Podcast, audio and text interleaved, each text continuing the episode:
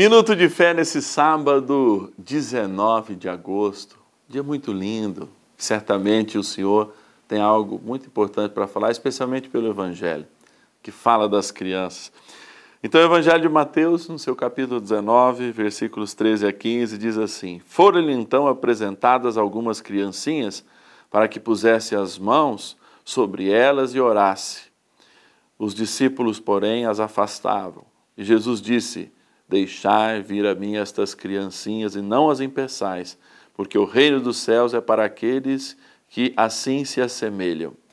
E depois de impor-lhe as mãos, continuou o seu caminho. Eu lido muitas vezes com casais que não conseguem compreender, por exemplo, a importância dos filhos. E a importância dessa experiência que a gente tem com um ser que a gente é chamado a amar, mas que é totalmente diferente da gente.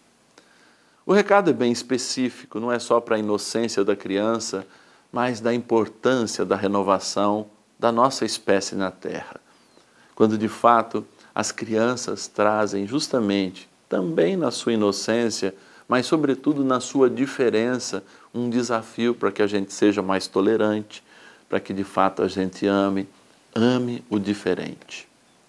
Pais e mães são mais tolerantes do que casais que, por exemplo, não fazem a experiência no seu matrimônio de serem pais e mães. Porque são treinados diariamente em acordar diferente, em dar o alimento a um ser diferente, em diferentemente do que muitas vezes nós tratamos um ser na rua nós tratamos esse como parte de nós.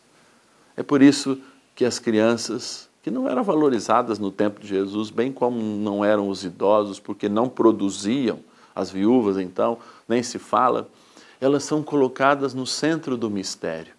E por isso devem receber de nós uma educação firme, firme na fé.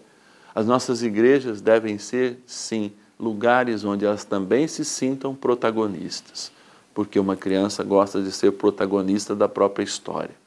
E quanto mais responsabilidade nos ensina a pedagogia, nós a ela damos, mais elas se mostram, na sua inocência, capazes de se desenvolver com a graça de Deus e, inclusive, com a fé, como missionárias e como até mesmo conhecedoras da palavra.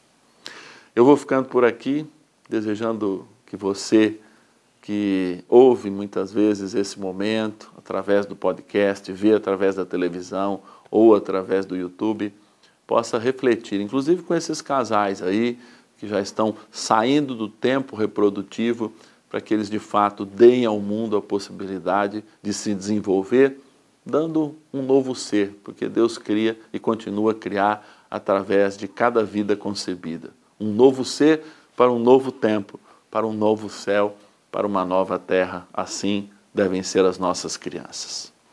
Até o sábado que vem, se Deus quiser.